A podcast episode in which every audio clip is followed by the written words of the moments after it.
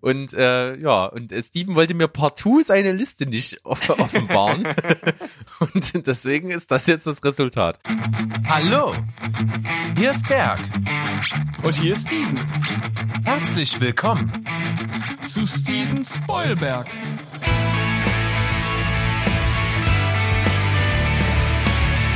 Steven Spoilberg.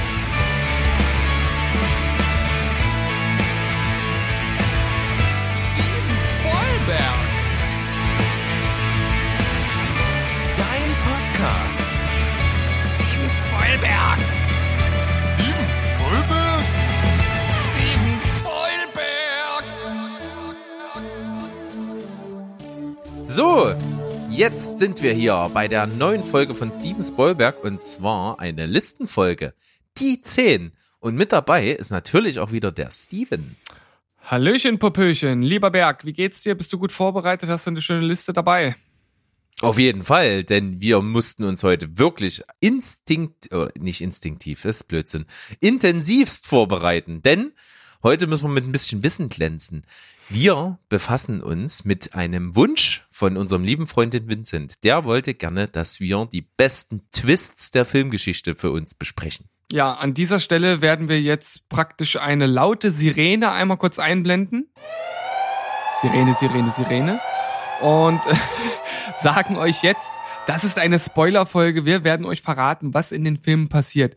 Wenn ihr diese Filme nicht gesehen habt, ja, dann müsst ihr natürlich darauf, äh, ja, sozusagen vorbereitet sein, dass das Ende verraten wird, oder ihr hört euch die Folge oder den bestimmten Teil nicht an. Genau. Wir werden das so machen. Wir haben ja immer, ihr kennt es, zu jeder Folge ein Skript. Das findet ihr auf www.stevenspoilberg.de. Und dort unter dem Player, wo ihr die Folge einfach auch hören könnt, findet ihr immer die Skripte. In dem Skript zur Folge, äh, welches ihr jetzt bitte aufruft, findet ihr die Liste.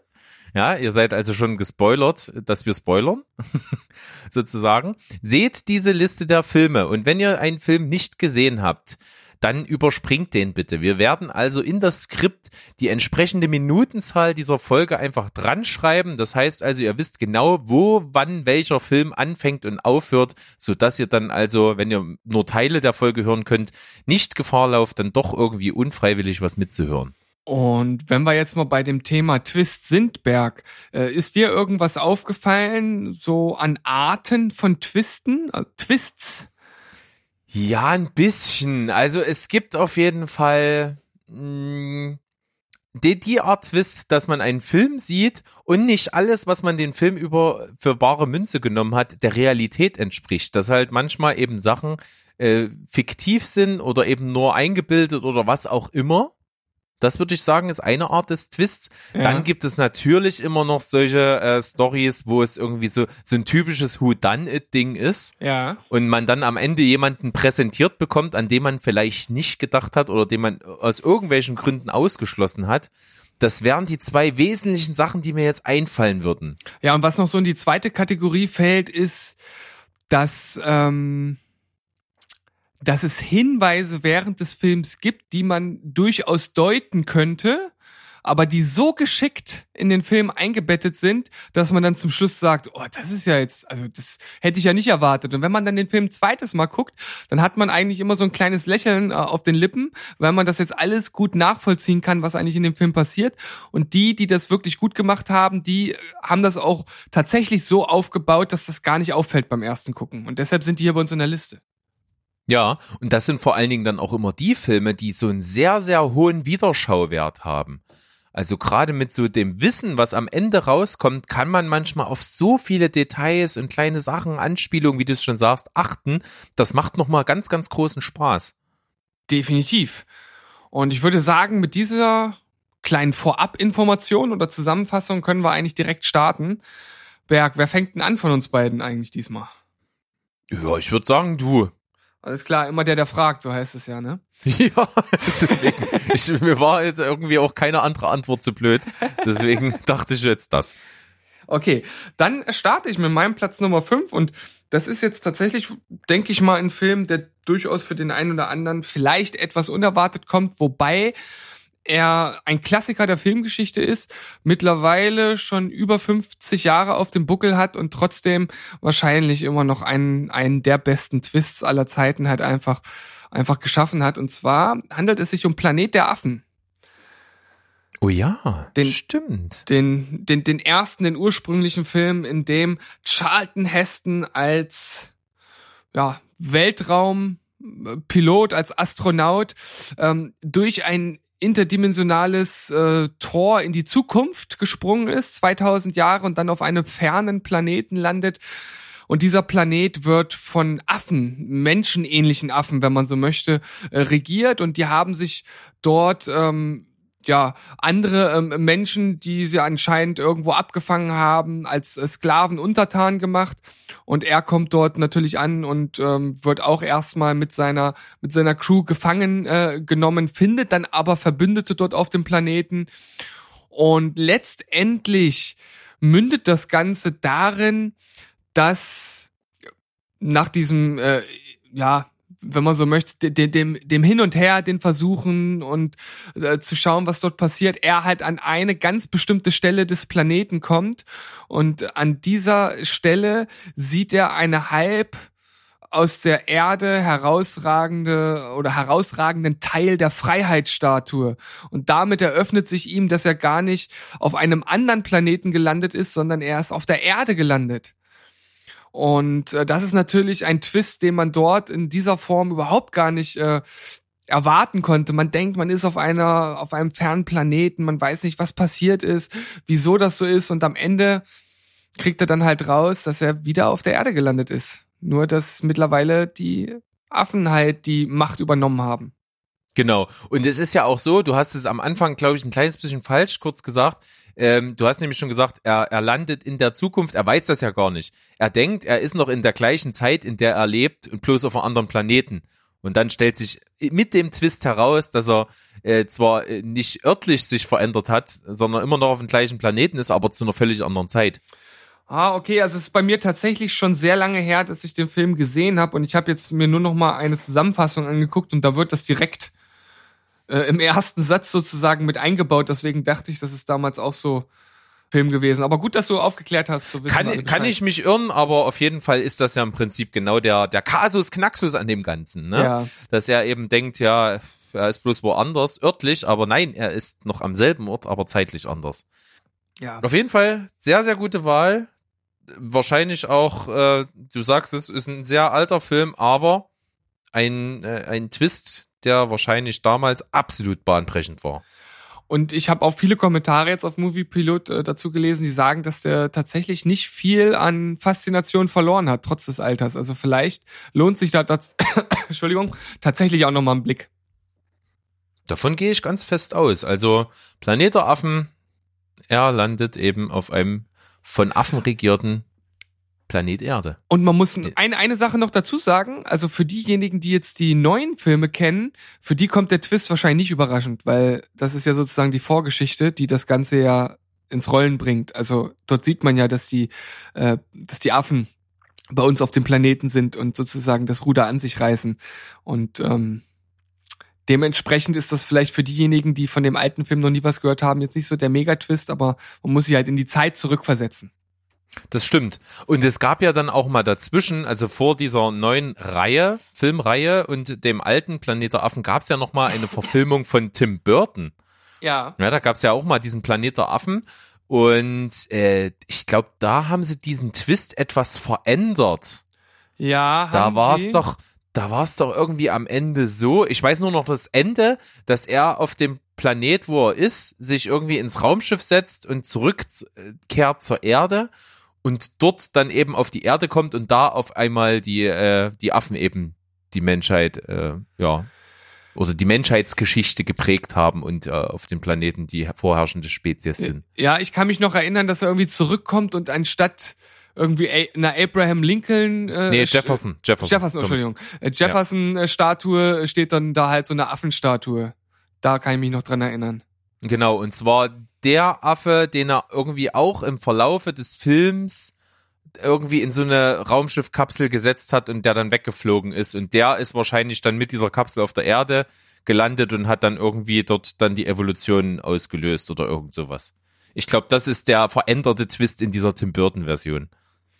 Ja, ich weiß, dass ich den Film okay fand, aber jetzt nicht, nicht so gut wie die alten und auch nicht so gut wie die neuen Filme. Jo, gut, dann komme ich mal zu meinem Platz Nummer 5. Und ich steige mal mit einem Film ein, den ich beim ersten Mal sehen total kacke fand.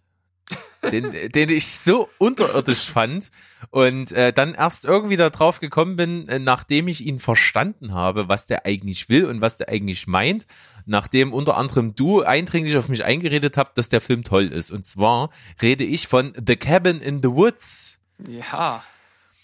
Ja, ein Film, der eigentlich mal so ganz oberflächlich eigentlich so anfängt wie jeder drittklassische Scheiß Horrorfilm, wo eine Gruppe Jugendlicher sich ein geiles Saufwochenende mit, mit Drogen und Party und Rumvögeln an irgendeinem abgelegenen Ort vorstellt, dann zusammen irgendwie mit einem Wohnwagen äh, rausfahren aufs Land äh, in einem Wald, in eine Hütte, die sie gemietet haben. Und in dieser Hütte dann, sage ich mal, das Ganze mit allen Klischees, die man so kennt, abgeht. Also inklusive, oh, wir teilen uns lieber auf, oh, was war das für ein Geräusch? Oh, guck mal, hier ist ein Spiegel, ein Zwei-Wege-Spiegel, ich kann in ein anderes Zimmer gucken. Also äh, alles, alles, was so geht, äh, passiert dort. Und man denkt sich, okay, was soll das jetzt? Hat man zigmal in irgendwelchen schlechten Horrorfilmen gesehen. Und dann tritt nämlich äh, eine Parallelhandlung auf den Plan, die auch schon etwas twistuiert ist, und zwar, dass das ganze Treiben dieser Jugendliche gefilmt wird mit versteckten Kameras und dass es quasi eine Schaltzentrale gibt, in der ganz normale Anzugträger äh, sitzen, die das überwachen und beeinflussen.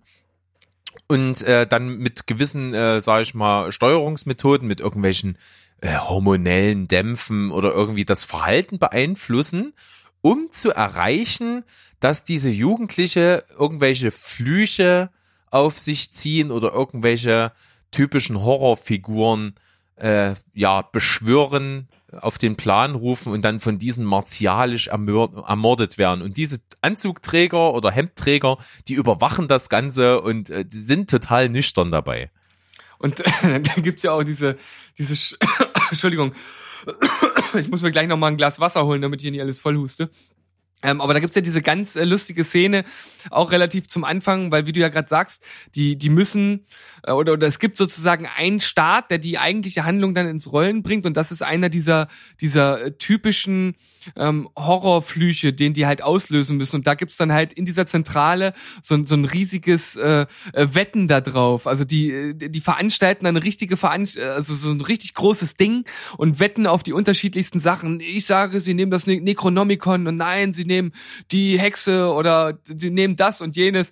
Das ist halt echt ganz, ganz lustig, weil äh, das halt diesen Kontrast halt darstellt. Auf der einen Seite so dieses ganz nüchterne und hier werden Wetten abgeschlossen und auf der anderen Seite hast du halt dann diese Jugendlichen, die eigentlich nur ein, ein lustiges Wochenende verbringen wollen und am Ende dort eine Zombie-Apokalypse auf, äh, auslösen, die dann auch durchaus einen oder dem anderen das äh, Leben kosten könnte. Ja, ja, genau. Also die sind dann wirklich wie, wie das Lamm auf der Schlachtbank. Sie werden also überwacht und ihr Tod soll am Ende ja einen Sinn haben. Das ist nämlich das, was, was, was man sich den ganzen Film überfragt. Wie hängen diese beiden Sachen eben zusammen, dass die um ihr Überleben da gegen irgendwelche übernatürlichen Wesen kämpfen und auf der anderen Seite das überwacht wird und wahrscheinlich auch irgendwo so sein soll ja, dass irgendwie eine Quote erfüllt werden muss, dass die halt sterben müssen. Und man, äh, man bekommt dann während des Films so einen kleinen Einblick, dass das in ganz verschiedenen Orten auf der ganzen Welt stattfindet. Und, und es wird dann immer mehr Panik geschürt, weil es scheint eine Quote zu geben, wie viele da eben draufgehen müssen. Und in den anderen Städten überleben zu viele Jugendliche bei so, ein, bei so einem Abend oder so ein Wochenende, was die dort verbringen. Und äh, die werden langsam immer nervöser und am Ende ist es dann eben so, dass ein Jugendlicher, der eben nicht stirbt, äh, dann eine andere, die halt noch übrig ist, wo sie sich sagen, okay, die muss jetzt gar nicht mehr, wir haben unsere Quote erfüllt, rettet und in diese Zentrale gelangt. Der findet also irgendwo so einen Wartungstunnel oder irgendwas und dann sind diese beiden Jugendlichen dann in dieser Schallzentrale, in diesen Katakomben dann.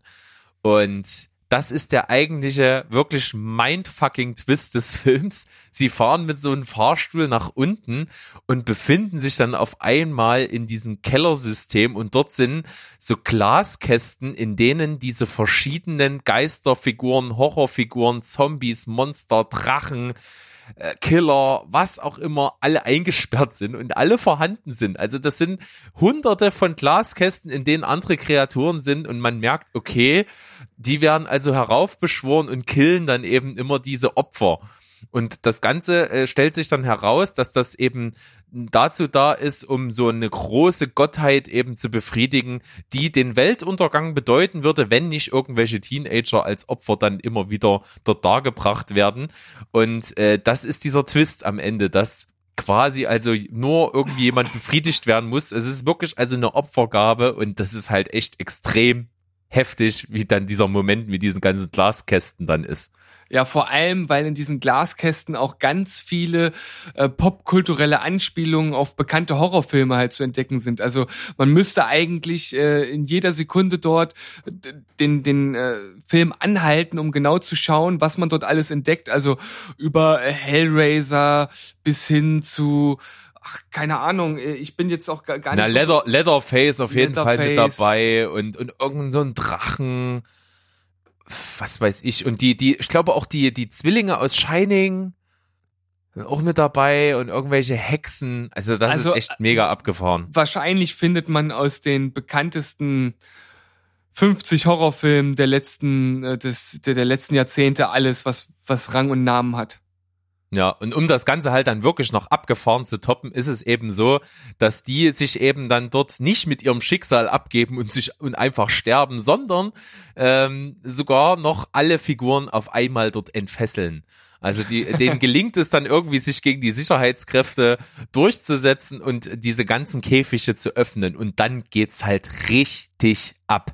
Das ist also eine wahre Freude, wie alle Figuren ausbrechen, sich gegenseitig massakrieren, die Menschen dort massakrieren und die beiden am Ende dann da sitzen und das Ende der Welt eingeläutet haben, was sie dann realisieren. Und das ist halt echt mega abgefahren und kurzweilig ohne Ende und funktioniert einfach auf dieser Meta-Ebene unglaublich gut. Und da wir ja jetzt hier in einer Spoilerfolge sind, können wir dann auch noch erzählen, dass am Ende tatsächlich die Welt untergeht und zum Schluss sieht man einfach nur, wie unten unter der Hütte so eine riesige Hand rauskommt und halt sozusagen diese Gottheit äh, zeigt, die dann auf die Welt oder aus, aus der, aus der Welt emporsteigt. Ja. Abgefahren. Abgefahren. Wirklich guter Twist, extrem unterhaltsamer Film, der sich erst irgendwie erschlossen hat, als ich das den Sinn erkannt habe und äh, deswegen auf die Liste gehört. Ja, auf jeden Fall super cooler Film. Ich fand den ja sowieso klasse, das hast du ja vorhin schon angedeutet. Von daher bin ich super erfreut darüber, dass du den hier mit reingenommen hast. Bevor wir jetzt zum nächsten Platz kommen, muss ich mir ein Glas Wasser holen, weil meine, me- mein Hals ist staubtrocken, sonst wird das nicht. Also ich bin gleich wieder da. Du kannst ja einfach mal äh, einen Witz erzählen zum Beispiel. Ein Witz, aber da lacht doch jetzt niemand drüber, ist doch scheiße. ja, was könnte ich euch in dieser Pause alles erzählen? Ich könnte euch auf jeden Fall erzählen, dass ihr gerade, wie ihr es gewohnt seid, bei Steven Spielberg mit am Start seid. Das heißt, wir sind hier jede Woche für euch mit zwei Folgen am Start, wie ihr ja wahrscheinlich wisst, wenn ihr immer zuhört. Und ihr könnt gerne mit uns in Kontakt treten. Schreibt uns Nachrichten, klickt uns auf Facebook, auf Instagram, schreibt gerne was in die Kommentare, Anmerkungen, Wünsche, alles. Wir, wir, also euer Wunsch ist unser Befehl. Wir richten uns nach allen, was ihr uns da so zuschickt, wie wir auch mit dieser Liste machen. Also diese Folge ist auf jeden Fall unserem lieben Kumpel, dem Vincent, gewidmet. Ich hoffe, wir treffen insgesamt eine gute Auswahl für dich und du hast Spaß dabei. Wir freuen uns auf jeden Fall drüber. Ist eine coole Folge. Bleibt dran. Ihr findet uns also nicht nur auf Spotify, auf YouTube, auf unserer Internetseite natürlich, Nun auf Apple so Podcast. Mensch, ich muss das hier überbrücken. Ich bin noch nicht fertig. Auf Apple Podcast und auch den üblichen Podcatchern, wo man überall so Podcasts hören kann. So, jetzt habe Oh. ich überbrückt. Steven ist zurück. Ich bin zurück und ich bin an der Reihe mit Platz Nummer 4. Viro. ähm, ja, unglaublich schlecht. Seit wann, seit, seit wann kannst denn du eigentlich Italienisch? Ja, ne?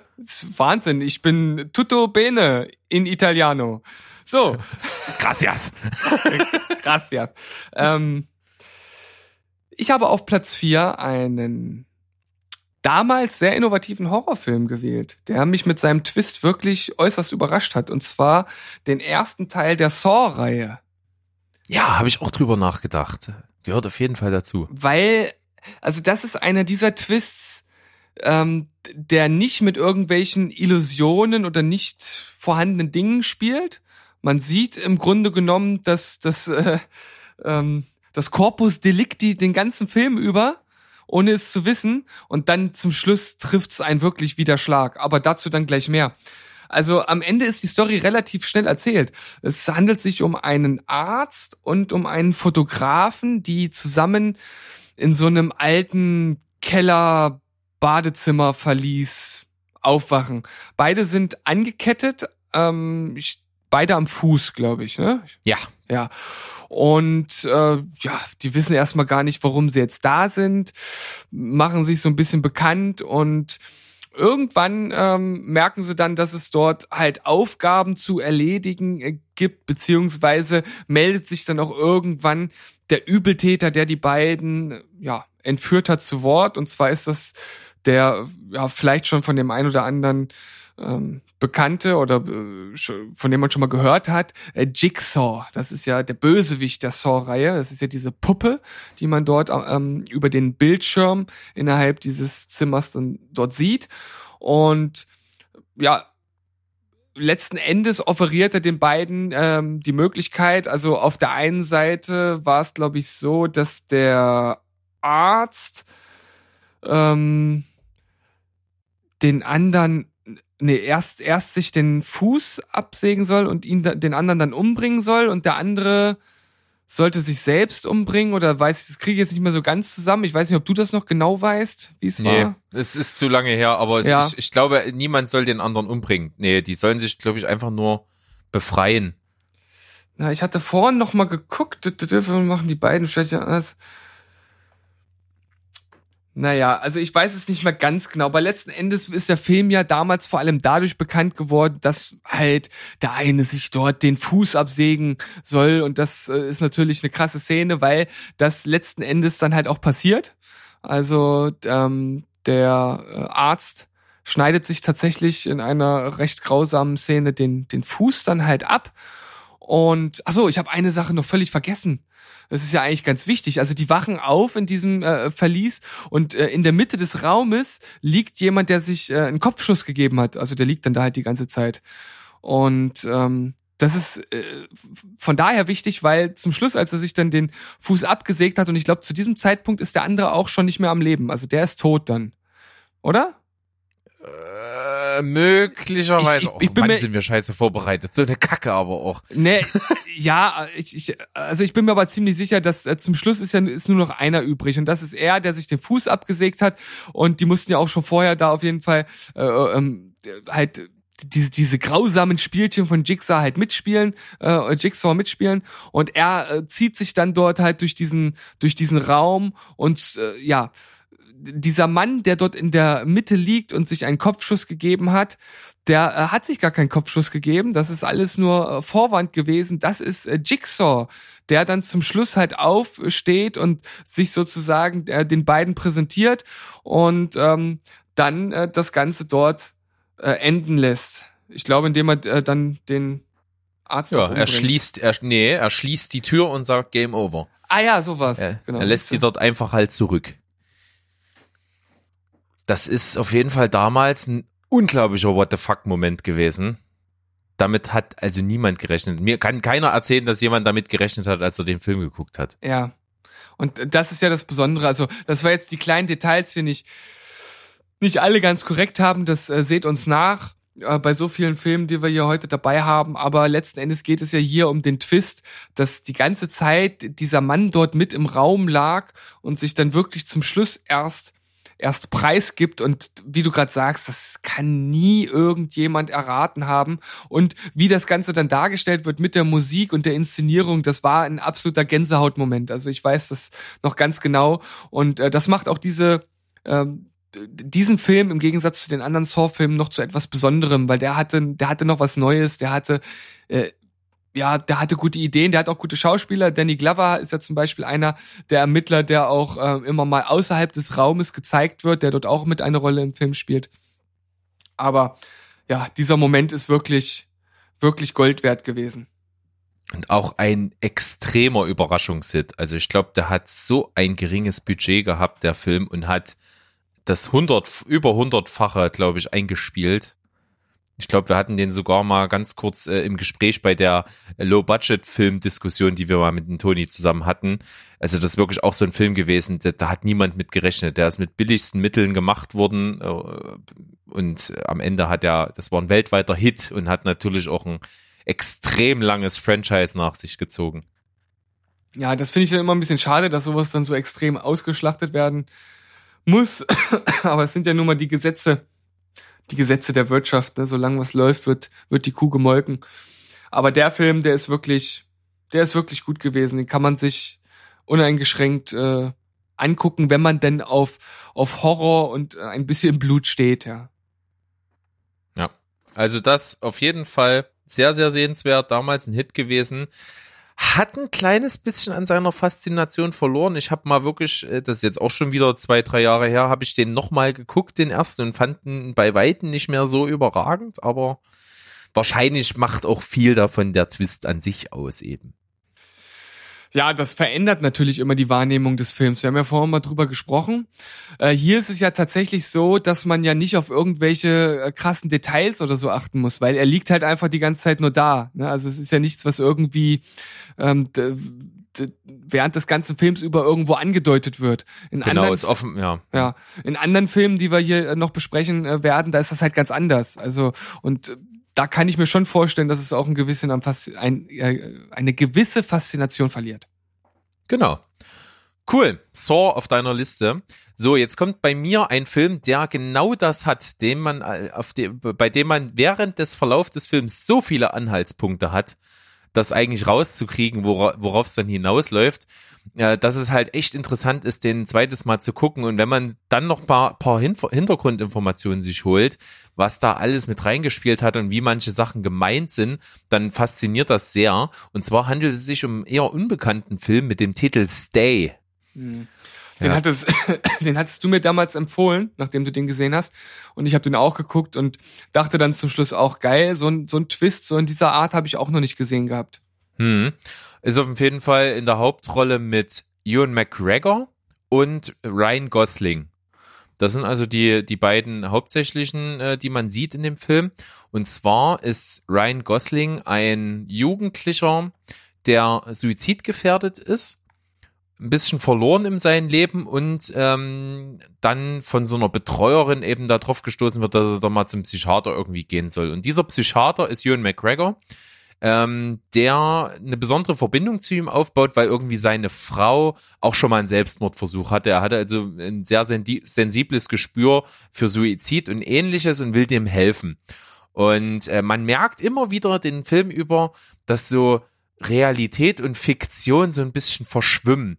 Also, dass die, dass die irgendwelche Menschen sehen, die aber eigentlich schon tot sind irgendwie und, und glauben, mit denen zu sprechen und die zu treffen und auch immer mal so merkwürdige Begebenheiten sind.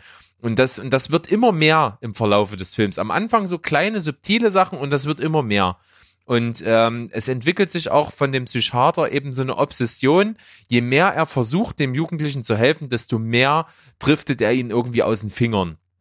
Und das Ganze wird eben befeuert dadurch, dass am Anfang äh, dieser Therapie der Jugendliche zu ihm sagt, dass er sich in drei Tagen null Uhr das Leben nehmen wird. So, und je mehr das eben auf diesen Z Zeitpunkt zutriftet, desto äh, schwieriger wird das Ganze und desto verzweifelter wird das alles. So, und am Ende des Films stellt sich nämlich Folgendes raus, dass Ryan Gosling quasi diese ganze Handlung des Films nur fantasiert in den letzten Augenblicken seines Lebens. Denn er hatte zusammen mit seiner Schwester und seiner Mutter, glaube ich, einen Autounfall. Und er ist äh, derjenige, der bei diesem Autounfall tödlich verletzt wird. Und in seinen letzten Lebensstunden ähm, bildet er sich in seinem Kopf diese Geschichte ein, um besser damit klarzukommen, dass er jetzt stirbt und besser halt eben mit seinem Leben abschließen zu können. Eben nochmal mit seinen offenen Sachen abzurechnen, mit, mit den Sachen, die er in seinem Leben bereut, Gespräche, die er mit Personen nie geführt hat und so. Und das baut er alles in diese fantasierte Geschichte ein, die wir als Handlung des Films sehen. Und das Interessante ist, in der Geschichte kommen die Menschen vor, die am Unfallort zu seiner ersten Hilfe hineilen. So Mhm. auch eben der, der, äh, der, der Psychologe in seiner erdachten Geschichte ist, Ewan McGregor, der ist einfach nur ein, ein Autofahrer, der am Unfallort neben, neben ihm kniet. Und das ist zum Beispiel so eine brillante Sache. In der Realität kniet er neben ihm und dadurch rutschen seine Hosen nach oben. Und ähm, deswegen rennt der Psychologe in dem Film ständig mit seltsamen Hochwasserhosen rum. Also da werden halt wirklich diese Sachen, die er sich eben zusammenfantasiert, wirklich adaptiert. Und das ist halt echt geil, wenn du es dann am Ende äh, dann mal drauf achtest, wenn du den Film nochmal guckst. Und das ist ein echt guter Twist gewesen, der an sehr, sehr vielen kleinen Details eben echt durchdacht ist. Ja, und vor allem halt auch völlig unerwartet kommt. Also auch so einen, den man, den man in keinster Weise eigentlich vorhersehen kann. Vor allem halt wirklich, wie du gerade gesagt hast, diese Tatsache, dass halt diese Personen, die vor Ort sind, in diese Geschichten mit eingebaut werden. Das ist natürlich total äh, genial und habe ich so auch in anderen Filmen in dieser Art noch nicht gesehen. Und von daher bin ich sehr froh, dass du den hier mit reingenommen hast. Du hast damals auch äh, mir den Film ans Herz gelegt. Ich habe ihn gesehen und auch für sehr, sehr gut befunden. Kann man empfehlen. Also der Film Stay. Wirklich gut. Ja, der nächste Film auf meiner Liste, das ist einer, der ist insgesamt für sich gesehen als Film, würde ich sagen, jetzt nicht sonderlich überragend. Es ist ein kurzweiliger Film. Allerdings ist das Ende des Films ein für Hollywood-Verhältnisse unglaublich hartes Ende und wirklich eins, was einen durch diesen, durch, durch diesen Twist, der nicht die ganze Geschichte an sich auf den Kopf stellt, sondern eigentlich nur diese letzten Momente und diese Verzweiflung, der ist halt so brutal hart. Und es handelt sich um Der Nebel. Oh, den habe ich nicht gesehen. Nicht? Nee, Aber, aber verdammt. ich, ich war mir so sicher, dass wir schon mal über das Ende geredet haben. Nein, haben wir nicht. Dann, äh, äh, ja, ähm, dann machen wir es so. Soll ich, soll ich mal kurz meine Kopfhörer auf stumm schalten und du schreibst mir einfach, wenn du fertig bist? Oh, das ist ja jetzt was. Das wirklich nicht, haben wir da Nein. drüber geredet. Nee, nee, habe ich nie gesehen. Redest du eigentlich auch vom Original oder vom Ende? Äh, äh vom, vom Remake. Ich, ich rede von, von dem vom äh, Dara Bond. Ah, ja. Von, f- äh, mit, ähm, äh, Thomas Jane. ja. Nee, habe ich nicht gesehen. Hast du nicht gesehen? Ey, das ist ja. Nein. Ja, was machen wir da jetzt? Naja, du, du redest einfach und schreibst Okay. mir dann einfach im Messenger, wenn du fertig bist. Und Alles ich klar. stelle einfach auf, auf stumm. Dann darf ich jetzt einen kleinen Monolog halten, das finde ich gut. Ja, mach also, das doch mal. Okay, dann bis gleich, Berg. Tschüss. Ja, bis gleich. Ja, der, äh, der Nebel ist ein ganz besonderer Film, weil er eigentlich eine Story hat, die relativ simpel daherkommt. Also es geht um um einen um einen Mann, der mit seinem Sohn in einen Supermarkt geht, weil er dort noch eine Besorgung machen soll. Und während er dort drin ist, zieht draußen ein gefährlicher Nebel auf. Und ähm, dieser Nebel beherbergt Monster, die äh, Menschen sofort angreifen, sobald man sich in den Nebel begibt. Und deshalb können diese Leute, die jetzt in dem Supermarkt sind, das äh, Gebäude nicht verlassen. In dem Supermarkt bilden sich dann schnell zwei Gruppen. Da haben wir so diese eine eher religiöse Fanatikerin, die sagt, das ist eine Strafe Gottes. Und da gibt's dann ein paar Leute, die schlagen sich auf ihre Seite. Und dann gibt's halt eher diese rationalere Seite, mit dem besagten äh, Thomas Jane, der hier eine der Hauptrollen spielt. Und dann gibt es halt diese beiden Lager, es eskaliert so ein bisschen, ähm, es werden auch dort schon einige äh, Menschen sterben. Letzten Endes geht es aber gar nicht so sehr darum, was dort drin passiert. Äh, es kommt irgendwann zu dem Punkt, wo er mit seiner äh, Familie aus dem äh, Supermarkt herauskommt, es ins Auto schafft ähm, nochmal schnell irgendwie nach Hause fährt. Seine Frau ist zu diesem Zeitpunkt schon tot. Ähm, er schnappt sich noch ein paar Sachen, will dann weiter aus diesem Nebel halt rausfahren mit den Überlebenden, mit seinem äh, Sohn, der auch äh, dabei ist und der Sprit geht aus.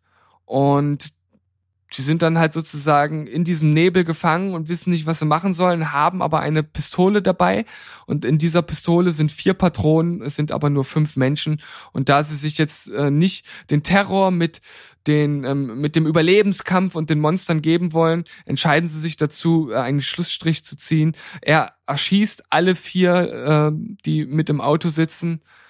Und bevor er dann raus oder als er dann rausgeht und sich den Monstern zum Verspeisen stellt, zieht der Nebel ab und das Militär rückt an und er realisiert, dass er, äh, wenn er wenige Minuten gewartet hätte, alle vier anderen Menschen hätte retten können. Und das ist ein Twist, der trifft einen wirklich, wirklich hart. Und für Hollywood-Verhältnisse ist das, ist das wirklich ein, ein Schlag in die Magengrube, wie man ihn kaum in einem anderen Film bis jetzt gesehen hat. Insgesamt bis dahin ist der Film jetzt kein Meisterwerk, aber dieser Twist, also der ist, der ist wirklich, wirklich gut und von daher gehört er für mich hier in diese Liste rein, weil man den, weil man ja, das so in dieser Art einfach nicht, nicht in anderen Filmen sieht in, und in dieser Härte. Es gibt, glaube ich, auch ein alternatives Ende, was anders ist, aber schaut euch dieses Ende an. Das ist wirklich gut.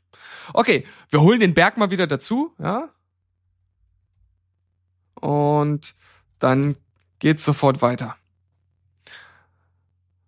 Mal gucken, ob er das jetzt auch schon direkt sieht. Vielleicht muss ich ihm über Facebook schreiben, damit er auch reagiert, der alle Pimmel. Ja, ich glaube, bei der, der Berg ist nicht so bewandert, was Skype betrifft, deswegen schreibe ich ihm nochmal hier.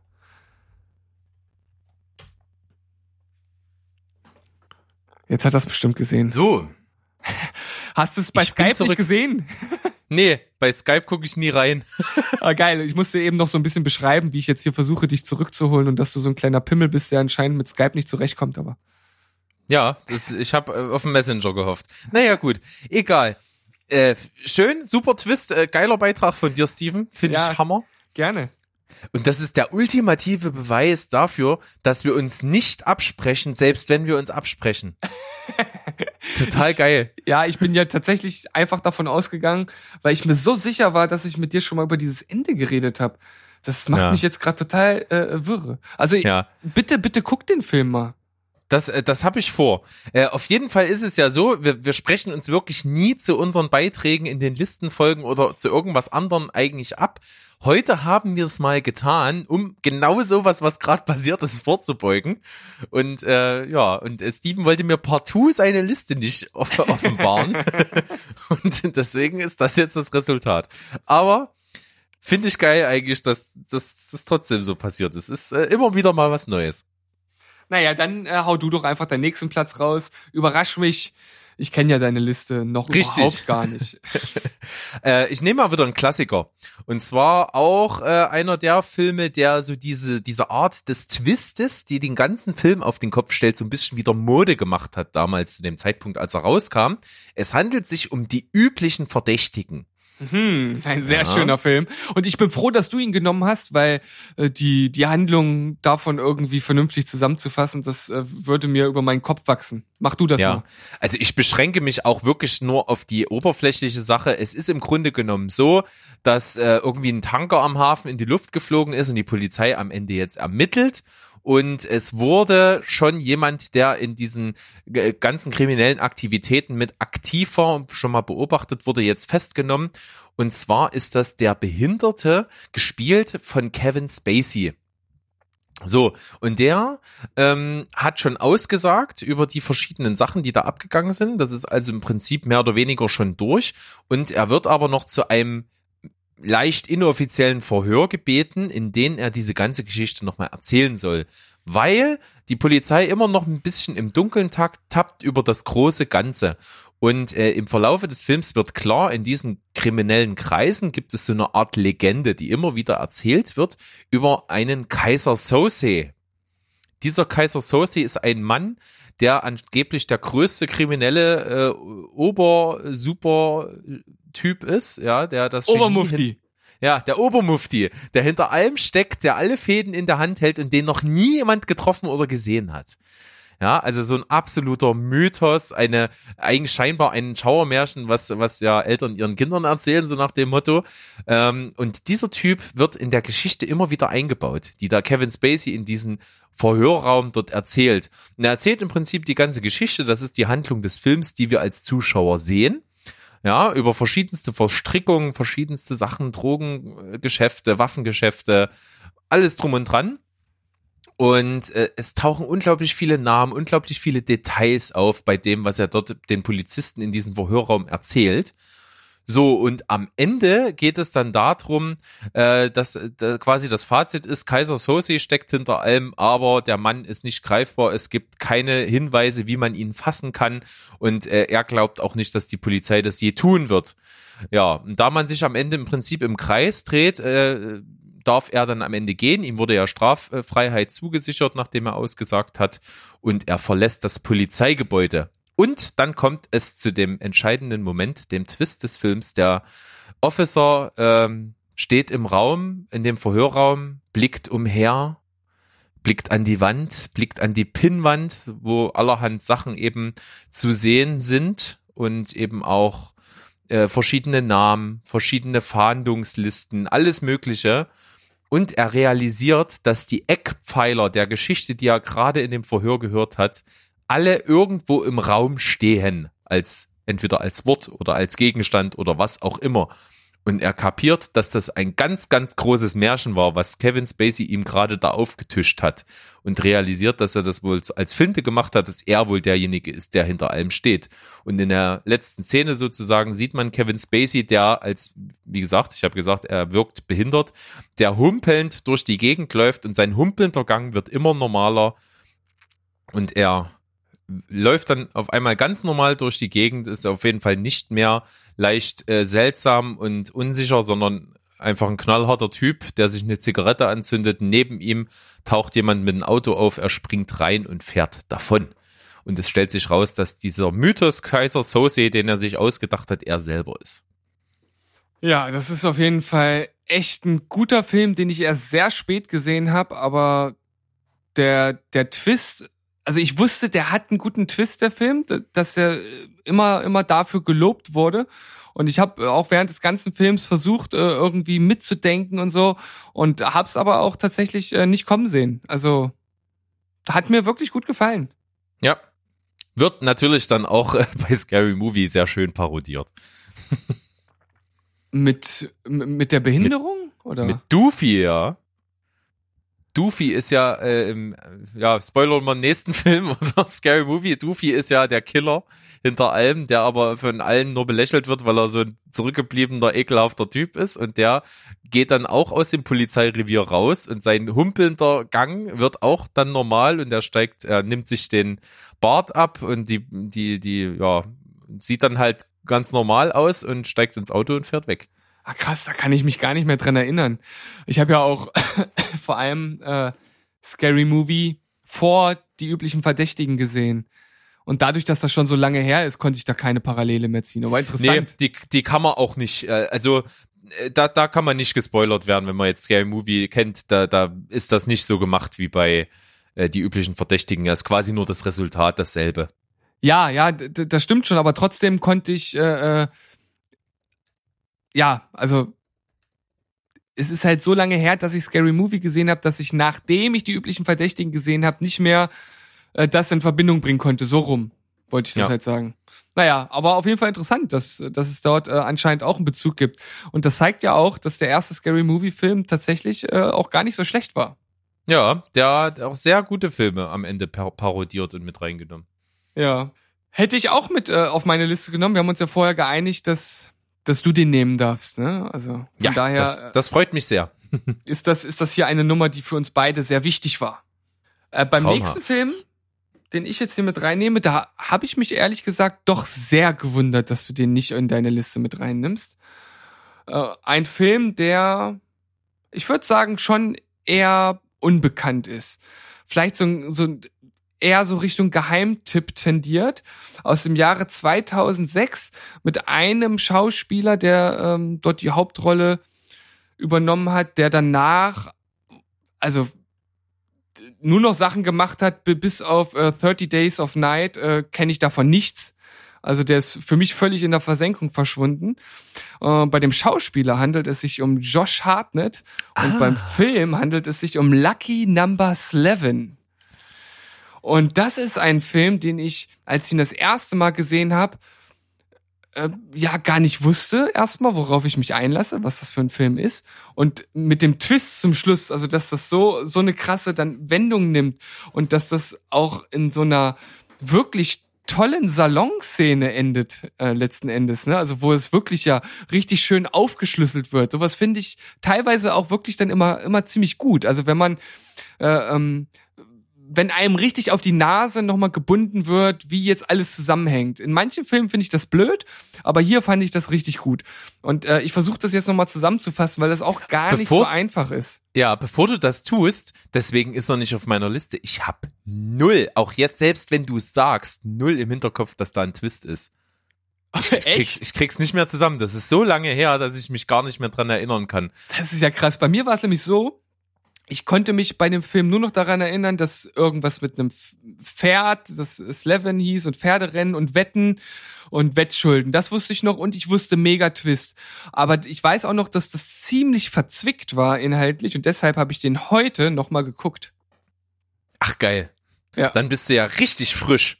Ja, ich bin richtig frisch. Trotzdem ist es tatsächlich nicht ganz einfach, das jetzt für euch kompakt zusammenzufassen. Ich versuche es aber mal.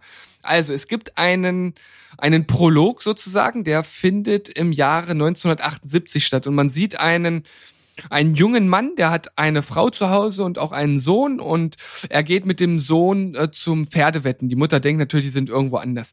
Der Sohn, der wird im äh, Auto gelassen. Er ähm, verwettet all sein Erspartes auf diese Lucky Number 11, ja, oder die heißt, eigentlich heißt du nur Slevin, nicht Lucky Number, aber äh, Slevin, so heißt halt dieses Pferd.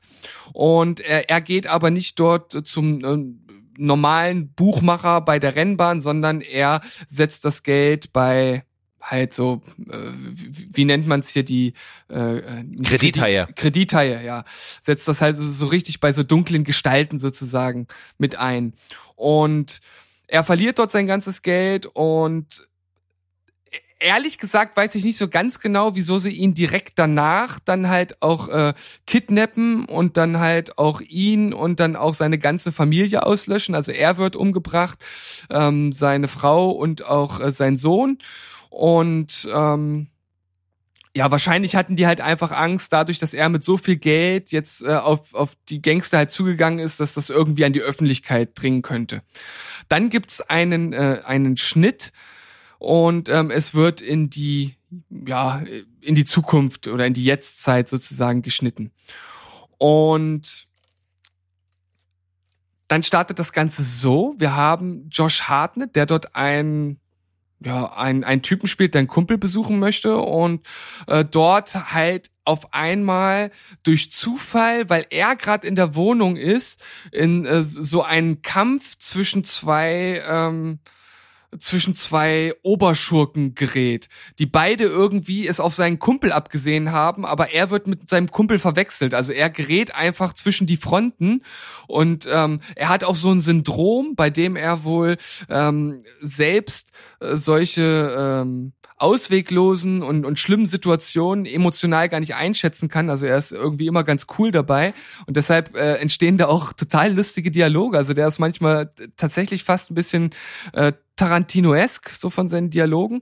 Und ähm, ja, er gerät halt in diese Fronten und äh, sch schuldet dann wohl dem einen äh, irgendwie 120.000 Dollar und dem anderen 30.000 und für den einen soll er seinen den Sohn von dem anderen umbringen und das geht dann immer hin und her und es spielt auch noch ein äh, anderer ähm, ein anderer äh, ähm, Auftragskiller eine Rolle, der dort im Hintergrund auch noch Fäden zieht. Also das ist alles sehr verzwickt und man fragt sich halt die ganze Zeit, Mensch, was bist du für eine arme Sau? Wieso gerätst du jetzt dazu in, in die Fronten und er muss dann da irgendwie muss dann da irgendwie alles für die Regeln und Geld äh, äh beischaffen und andere Leute umbringen und so weiter und so weiter.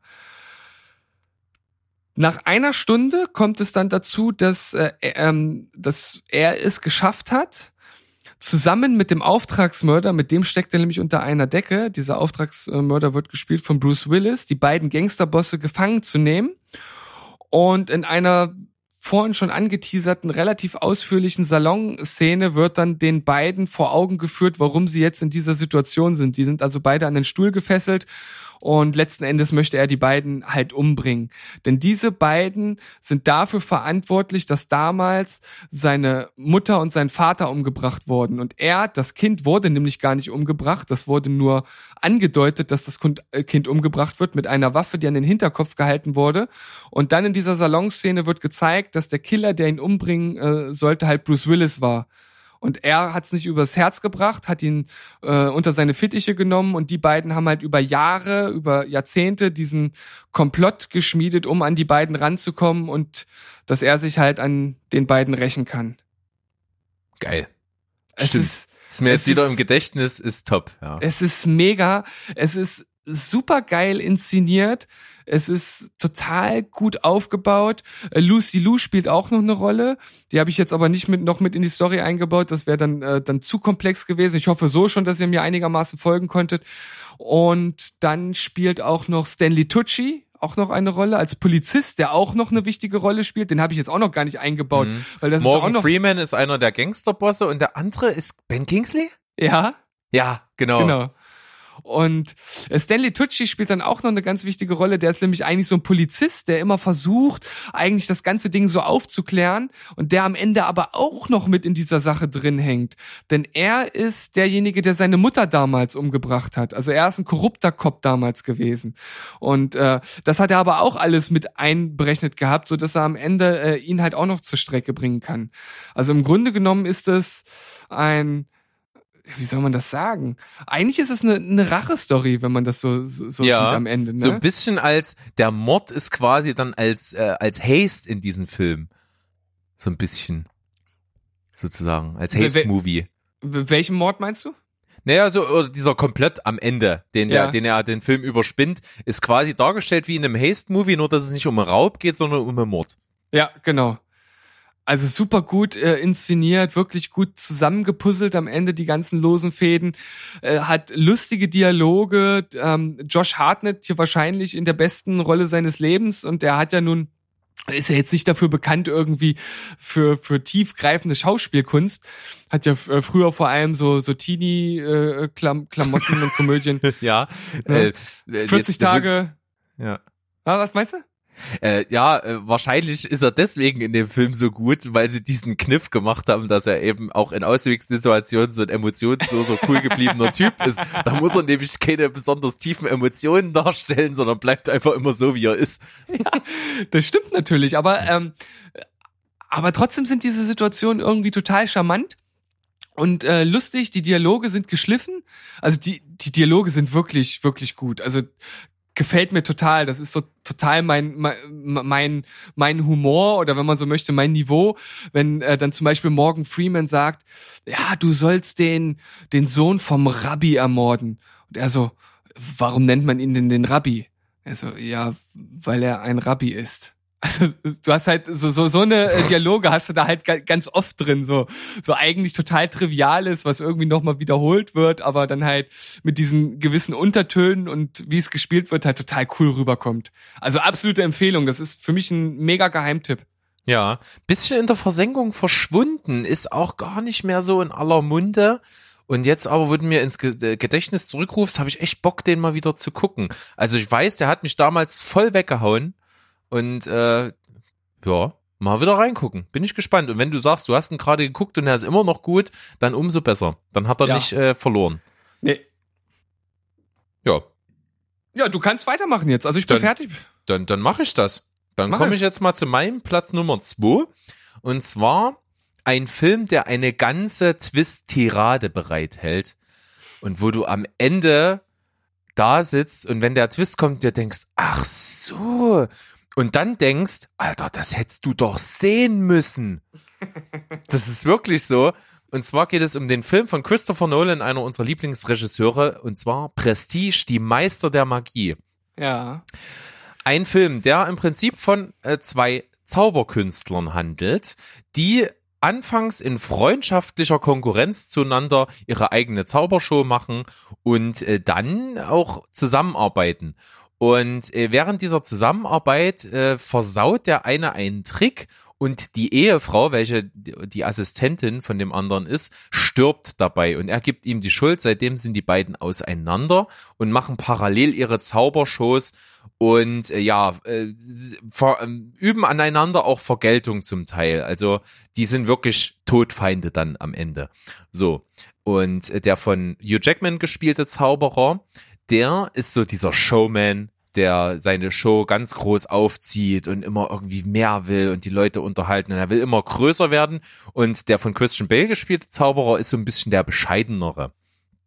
Und so kommt es, dass der bescheidenere in seiner Show einen Trick hat, den der der so simpel eigentlich ist, der sich aber nicht von dem anderen entschlüsseln lässt. Sonst kann er alle anderen Tricks immer äh, die Illusion entzaubern, so dass er weiß, wie dieser Trick funktioniert. Aber bei diesem einen Trick, nämlich der transportierte Mann, kommt er nicht dahinter.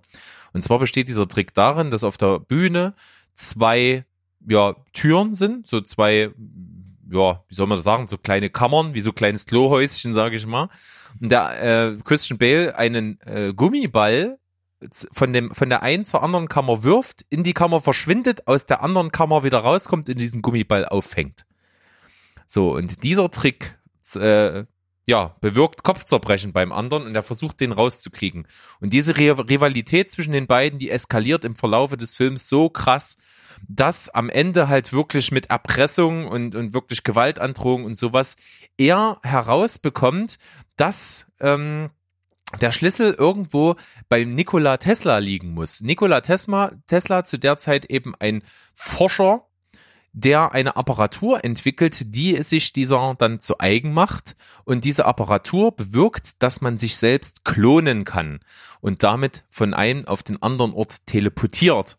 Das erkennt man aber nicht sofort, denn man glaubt halt wirklich, dass es nur ein, ein Teleporter ist, aber es ist eigentlich eine Klonmaschine. Das ist also der erste Twist, der einen dann um die Ohren fliegt, nämlich, dass ähm, es tatsächlich kein, kein Teleporter ist eben, sondern eine Klonmaschine. So, erster Twist, völlig krass.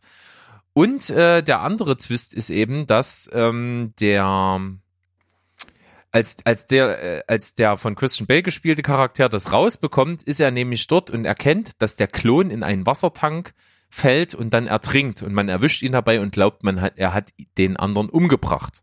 So, wird verhaftet und zum Tode verurteilt und er ist dann tot. So. Aber er ist anscheinend immer noch da, denn ein zweiter kommt wieder und äh, er glaubt, okay, jetzt ist alles äh, nicht mehr real und erkennt dann am Ende im letzten Twist, dass der andere die ganze Zeit einfach nur ein Zwilling hatte. So, und, und das ist eine Möglichkeit, die im Verlaufe des Films am Anfang kurz auf den Tisch kommt und er das absolut ausschließt, dass das nicht sein kann. Und der Zuschauer wird die ganze Zeit auf diese Schiene geführt, es kann nicht sein, dass der einen Doppelgänger hat. Und am Ende ist es dann diese triviale Lösung, die aber gar nicht so trivial ist, sondern für die Aussage des Films eine wahnsinnig große Bedeutung hat. Denn der von Christian Bell gespielte Charakter hat diesen Zwilling und teilt sich mit diesem Zwilling sein Leben. Er verschmilzt mit ihm zu einer Person und der eine spielt immer das Leben des jeweils anderen und die wechseln sich sozusagen ab in ihrem Leben. Ja, und er lebt quasi nicht nur die Bühnenfigur, sondern auch die Privatfigur immer gleich. Und der andere klont sich bei jeder Show, in der er diesen Trick vorführt, selbst und bringt eines seiner zwei Ichs dann um. Und immer kurz bevor er diesen Trick ausführt, ist er eben niemals sicher, ob er selbst der Transportierte ist oder ob er der ist, der am Ende jede, jeden Abend bei der Vorstellung im Sarg, äh, in, in diesen Wassertank ertrinkt. Und das ist also eine ganze Reihe von Twists, die in, auf dich einprügeln in diesen Film und am Ende so einen wahnsinnig großen Aha-Effekt hervorrufen. Ja. Na, Christopher Nolan macht sowieso nur gute Filme, das wissen wir ja alle. Und da macht dieser Film keine Ausnahme und ist ja auch einer äh, der Filme, die, also eigentlich hat er, oh, verstricke ich mich da jetzt? Nee, er hat eigentlich doch relativ viele Filme mit Twists. Also ich meine, Memento hat einen guten Twist, ne? Ja. Ähm, Prestige hat einen guten Twist. Dann, äh, ich meine, Inception äh, ist jetzt nicht äh, die Frage nach einem Twist, aber natürlich einfach nach dem Ende, ne? Ja. was passiert ähm, oder halt nicht passiert. Also Christopher Nolan, der weiß auf jeden Fall, wie man das letzte Drittel beziehungsweise das Ende eines Films inszeniert und das macht hier keine Ausnahme. Also Ja. das ist absolut großartig. Und es gibt also während des Films kleine, diverse, subtile Hinweise, dass der wirklich einen Doppelgänger hat. Es gibt immer mal so Situationen, wo man das durchaus sich denken könnte. Und wie ich schon sagte, am Anfang wird das ja auch mal als Möglichkeit in den Raum geschmissen, dass es tatsächlich also so ist, dass der einen Doppelgänger hat. Und es gibt auch einen, ähm, der hat einen Gehilfen, der quasi äh, für den alles macht. Also der ist Bühnengehilfe, der, der passt auf seine Tochter immer mal auf und so. Und es ist im Prinzip wirklich derselbe. Der hat einfach nur einen Hut und einen Bart. Und am Ende, als du dann hörst, es ist derjenige die ganze Zeit gewesen, der sein Zwilling ist, und du dann, wenn du den Film nochmal guckst, hinguckst, und erkennst du, okay, das ist wirklich halt Christian Bale. Und man, der ist halt wirklich so gut verkleidet, mit Bart versehen und geschminkt und so, dass, dass man, dass einem das nicht auffällt. Aber eigentlich ist es total offensichtlich. Das ist natürlich total geil, wenn, wenn man so mit dem Publikum spielt und das so zum Narren hält. Also das finde ich gut, gefällt Ja, mir. und zumal ja auch der Name äh, von, also von der, von der Figur dann ein Anagramm ist von der anderen Figur. Also das kommt ja auch noch mit dazu. Ich meine, das ist dann halt schon sehr, sehr viel schwieriger zu sehen, aber das ist halt auch nochmal so ein kleines Ding, wo man eigentlich drauf kommen kann dann. Ja, der Christopher Nolan, das ist schon, das ist schon so ein kleiner Schelm. Ja, hat er uns an der Nase herumgeführt. Aber der Film äh, ist, geht halt nicht nur um Magie, er ist auch magisch und äh, wirklich ein absolut großartiger Film. Auch ein Film, den ich, glaube ich, 10 von 10 Punkten gegeben habe. Äh, ich weiß nicht, was ich ihm gegeben habe, aber es sollte im Rahmen zwischen neun und äh, zehn liegen. Bin ich Ja. mir auch, auch recht sicher. Dann kommen wir jetzt zu deiner Nummer eins der besten Film-Twists. Ja, also meine Nummer eins, und da musste ich auch, auch nicht lange überlegen, das wusste ich eigentlich, eigentlich schon sofort, als das Thema feststand. Auch hier wird die Hauptrolle von einem Schauspieler gespielt, der auch bei Lucky Numbers 11 schon dabei war. Und es handelt sich um, ja, den Film, der den Shyamalanschen Twist geprägt hat. Um Ja. das, um The Sixth Sense. Also es ist für mich halt einfach, einfach, einfach der Film mit dem Twist, wo einem praktisch den ganzen Film über auf die Nase gebunden wird, was eigentlich passiert ist. Also es ist eigentlich so offensichtlich, dass man es gar nicht übersehen kann und dadurch übersieht man es.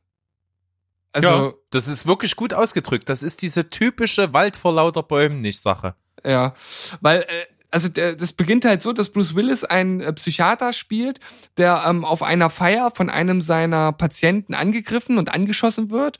Und dann gibt's einen Schnitt und ein Jahr später sieht man ihn wieder und ähm, ihm geht's anscheinend besser und er bekommt einen neuen Patienten und das ist der damals groß aufspielende Haley Joel Osment äh, als noch sehr äh, junger Schauspieler der ähm, damals ja dann schon direkt für, für einen Oscar praktisch gehandelt wurde, weil er wirklich sehr, sehr eindrücklich und äh, überzeugend einen kleinen Jungen gespielt hat, der äh, wohl tote Menschen sieht. Und er als guter Psychiater nimmt sich ihm an und versucht halt zu ergründen, woran das liegt, dass er halt tote Menschen sieht. Und ja, im Grunde genommen kriegt er zum Schluss mit, dass er ihn sehen kann, weil er selbst ein toter Mensch ist. Also er war den ganzen Film über tot. Und deshalb konnte er ihn sehen. Es gibt ja auch diesen, diesen äh, ähm, klassischen, dieses klassische Zitat aus dem Film, ich sehe tote Menschen. Ja. Und es gibt auch einige recht gruselige Szenen, jetzt nicht so mega gruselig, aber die sind auch gut inszeniert und das macht der Film auch klasse. Aber Also ich kann mich erinnern, ich war, als der Film rauskam, irgendwie so elf, zwölf oder 13 oder sowas. ja. Und selbst da hatte ich vor ein, zwei Szenen immer Schiss. Ja, das, also der Film macht das schon nicht schlecht und gerade in dem Alter kann ich das auf jeden Fall nachvollziehen. Ich habe den dann, ich weiß nicht, mittlerweile habe ich den glaube ich zwei, drei Mal gesehen und ähm, da kennt man dann die Szenen, da da ist das dann nicht ganz so mega gruselig, aber ähm, hat auf jeden Fall eine sehr schöne Atmosphäre der Film. Und was der Film halt jetzt so großartig macht, ist halt, dass ähm, ja, also man sieht zum Beispiel Szenen mit ihm und seiner Frau und man denkt halt einfach, dass äh, die Beziehung halt total unterkühlt ist und dass die einfach nicht mehr miteinander reden.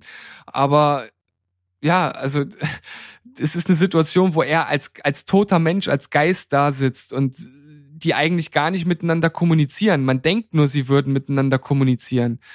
Ähm, also nicht im Sinne von reden, sondern durch, durch, ihr, durch ihr Verhalten. Und es gibt ganz viele äh, Szenen und ähm, nie spricht er mit irgendeinem anderen Menschen oder man denkt zumindest, dass er nicht mit jemandem sprechen würde. Er Ja, und das ist so natürlich eingebettet, dass dir das Ja. einfach nicht auffällt. Und dann zum Schluss, da trifft's einen wirklich wie ein Schlag, wo man dann realisiert, was, er ist die ganze Zeit tot? Das gibt's doch nicht. Und wenn man sich den Film nochmal anguckt, dann sieht man, wie wirklich meisterlich Shyamalan das äh, zusammengesetzt hat, dieses Puzzle. Also das ist wirklich, wirklich ein, ein Meisterwerk. Und ähm, gemessen an diesem Film konnte er nie wieder etwas ähnliches erschaffen. Ja, und äh, ich bin jetzt mal wirklich, ich bitte, alle, die jetzt hier zuhören, kann mir mal irgendjemand schreiben, also ich glaube nicht, aber ich stelle die These in den Raum, es hat nie jemand voraussehen können. Also ich, ich behaupte, jemand, der den Film gesehen hat, konnte das nicht vorhersehen, obwohl es eigentlich sehr offensichtlich ist. Falls Ja. es jemanden gibt, der das getan hat, bitte schreibt uns das. Mich würde Das das, echt interessieren. Das wäre wirklich interessant, ja. Ja, aber wenn man den Film das zweite Mal sieht, ist es wirklich krass offensichtlich. Also es gibt halt ja auch immer so diesen, äh, in Anführungszeichen, äh, Zeichen Running Gag, wo er in sein Büro will und vor dem, das Büro immer abgeschlossen ist. Ja, Immer wieder. Und es steht dann, glaube ich, sogar ein Schränkchen davor, immer vor der Tür. ja. Und man sich denkt, hä? Aber wahrscheinlich, äh, man führt das dann so zurück auf diese kaputte Beziehung zwischen den beiden, äh, zwischen seiner Frau und ihm und so. Aber er will immer in sein Büro und die Scheißtür ist immer abgeschlossen. Und das zeigt ja noch mehr, wie krass uns Shyamalan das Ding auf die Nase bindet. Also man kann es eigentlich gar nicht offensichtlicher machen. Hm. Aber das ist so geschickt eingebaut. Also es ist wirklich Wahnsinn. Das ist Wahnsinn. Ja, ein sehr würdiger Platz eins, Auf jeden Fall. Ja, jetzt bin ich gespannt, was du noch so in deinem Köcher hast. Oh, tu noch so, du weißt es ja. Na los, Haw- Hawkeye, Ja. schieß mir Also- direkt ins Bullseye. Das war der Film, dessen Twist ich auch gar nicht vorhergesehen habe. Aber das ist bei dem Film auch nicht einfach. Ich glaube auch, da gibt's niemanden, der das vorhersehen konnte. Denn es ist ein Film von Darren Aronofsky, der an sich auch gerne mit Symbolik und mit Surrealität arbeitet. Und in dem Verlauf des Films verschwimmen immer wieder Realität und Fiktion der Hauptdarstellerin ineinander. Es geht um Black Swan. So, Natalie Portman spielt also eine Balletttänzerin und an dem, äh, ja, äh, an dem, äh, das Ballettensemble möchte Tschaikowskis ähm, Schwansee aufführen. Und dort gibt es quasi die Hauptrolle in dem Stück. Das ist also diejenige, die den weißen Schwan äh, tanzt und später im Verlaufe zum schwarzen Schwan wechselt und, und dann halt das immer hin und her. Und äh, es geht im Prinzip darum, das ist ja so eine Metamorphose, die da dargestellt wird. Und der weiße Schwan ist so ein, ein reines, ähm, unschuldiges Wesen, anmutig in Perfektion. Und der schwarze Schwan ist die Sinnlichkeit und die Leidenschaft und ja, der, die, die, Emo die pure Emotion. Also zwei Gegensätze, die äh, unterschiedlicher nicht sein könnten. Und das verlangt von derjenigen, die das am Ende tanzt in einer Doppelrolle, dass die beide Sachen perfekt und äh, gegensätzlich darstellen kann. So, und die Hauptdarstellerin, äh, gespielt von Natalie Portman, ist quasi eine, die von Anfang an in ihrem Leben eben gedrillt wurde, eine perfekte Ballerina zu sein, die in absoluter Perfektion den weißen Schwan tanzen kann, aber nicht berücksichtigt wird für die Hauptrolle dieses Stückes, denn sie hat nicht die nötige Leidenschaft und Emotion und kann nicht so aus sich rauskommen, um diesen schwarzen Schwan zu verkörpern. So, das natürlich sehr zum Leidwesen ihrer Mutter. Also da ist dieses typische äh, Motiv drinne, dass die Mutter eben auch mal Balletttänzerin war, dann eine Affäre mit dem äh, äh, mit dem äh, Choreografen hatte, schwanger mit ihr geworden ist und so ihre Karriere kaputt war. So und dann treibt sie ihre Tochter natürlich mit sehr fragwürdigen Mitteln an, um diese Karriere, die ihr verwehrt geblieben ist, dann eben zu erreichen. So, und eben in diesem Verlauf äh, setzt Nina, also die Hauptfigur, gespielt von Natalie Portman, alles daran, ähm, doch die Rolle zu bekommen und ihrem Choreografen zu beweisen, dass es in ihr steckt, diese Rolle zu spielen. So, und im Verlauf dann äh, gibt's dann eben verschiedene Sachen, wie sie das eben tut. Er versucht das eben aus ihr rauszukitzeln, auch, auch unter anderem mit sexuellen Avancen und so. Und äh, es entwickelt sich immer mehr und mehr diese Obsession von ihr. Sie hat Halluzinationen, Tagträume. Und im Ballettensemble ist eine von Mila Kunis gespielte Tänzerin, die ihr das immer wieder so ein bisschen streitig macht. Und sie hat äh, die Konkurrenz immer vor Augen. Sie denkt, sie will ihr diese Rolle wegschnappen. So, und im Verlauf, es kommt dann so Aufführung dieses Stückes ähm, ist sie dann eben da, ist äh, nicht so ganz auf der Höhe und fängt halt an zu tanzen und die ersten Akte laufen ab und sie tanzt diesen weißen Schwan. Und in der Pause äh, kommt diese andere Tänzerin zu ihr und äh, bietet ihr an, dass äh, sie für sie den schwarzen Schwan eben tanzt, weil sie eben gerade nicht in der Verfassung ist. Und es kommt dazu, dass diese beiden Frauen äh, sich prügeln und im Verlauf ähm, zerbricht ein Spiegel und sie, also Nina, äh, stößt ihrer Konkurrentin die Scherbe ähm, in den Körper und sie verblutet und stirbt. Sie versteckt die Leiche, geht auf die Bühne und äh, durch diesen ja, Gefühlsausbruch tanzt sie einen perfekten schwarzen Schwan. Und kurz bevor es dann, es kommt, kommt dann nochmal eine Pause vor dem letzten Akt, realisiert sie, dass äh, die Leiche auf einmal weg ist, die sie noch zuvor umgebracht hat. Denn es gab diese Person niemals. Es war mhm. sie selbst den ganzen Film über. Das ist der Twist, in dem sie realisiert, sie hat sich die Glasscherbe selbst in den Körper gerammt, ähm, hat also tierische Schmerzen, ist auch kurz vorm Verbluten, tanzt aber den letzten Akt in absoluter Perfektion, wird in dieser Szene symbolisch, surreal zum schwarzen Schwan selbst und ja, stirbt den Schwanentod auf der Bühne perfekt und macht damit ihre Performance unsterblich sozusagen. Und es bleibt am Ende auch dann offen, ob sie das Ganze überlebt oder nicht. Hm. Ja, das ist auf jeden Fall ein sehr besonderer Film in seiner Machart, sehr düster, sehr, sehr bedrückend und in, in seinem Twist natürlich auch etwas äußerst Besonderes, auch hervorragend gespielt von äh, Natalie Portman. Achso, ähm, wer spielt nochmal die Hauptrolle, Berg? Natalie Portman. das, hast du, das hast du eben, glaube ich, dreimal erwähnt. Das ist ganz lustig gewesen. Ähm, deswegen wollte ich nur nochmal nachfragen, falls der eine. Die hat ja auch einen Oscar dafür gekriegt. So, da, da hat sie es auch verdient, dass ihr Name auch mehrmals genannt wird. Aber weißt du noch, wer der äh, wer der Tanzchef war. Selbstverständlich, Vincent, Vincent Cassel. Cassel. Kessel. Kessel. Kessel. Wenn man das ganz oft hintereinander sagt, dann klingt's komisch. Kessel, Kessel, Kessel, Kessel, Kessel, Kessel, Kessel, Kessel. Kesselchips. auch mal machen. Kesselchips. Ja, okay, genau, so ungefähr. Keine bezahlte Werbung. Keine bezahlte Werbung. Nee, ähm, ist auf jeden Fall ein äußerst äh, äußerst interessanter Film. Hätte ich jetzt gar nicht so auf Platz eins erwartet tatsächlich. Also habe ich jetzt vorher nicht, habe ich auch gar nicht mit äh, in meiner Liste gehabt. Deswegen ähm, ist das ja spannend, dass du den dabei hast, aber auch irgendwie wieder ganz cool, dass wir da auch mal nicht so ganz übereinstimmen. Wobei ich dir zustimme, dass der Film guten Twist hat und der ja auch mit reingehört. Aber ich habe halt einfach nicht dran gedacht. Ja, also es war auf jeden Fall der, der mich so eiskalt getroffen hat und den ich absolut nicht vorhergesehen habe. Auch nicht, im, nicht im geringsten, also überhaupt nicht damit gerechnet, deswegen halt so eindrucksvoll. Daher Platz eins. Ja, da haben wir jetzt ja eine schöne Liste zusammen äh, geschustert. Ja, und äh, jetzt äh, zu, äh, sehr zu deinem Leidwesen würde ich jetzt mal die These in den Raum schmeißen. Wir haben jetzt hier eine ganze Spoiler-Folge gemacht, haben sogar, wenn man Scary Movie mit reinnimmt, elf Filme gespoilert. Willst du jetzt wirklich mit Honorable Mentions noch Filme reinschmeißen, die wir noch zusätzlich spoilern? Ne, wir, wir, wir könnten ja an dieser Stelle die Filme tatsächlich nur nennen, ohne zu spoilern. Na, okay, da, darauf lasse ich mich ein. Dann rattern wir sie nur runter. Ja. Äh, im, Pim Im Ping-Pong, oder? Ja, im Ping-Pong. Okay. Shutter Island. Äh, The Village.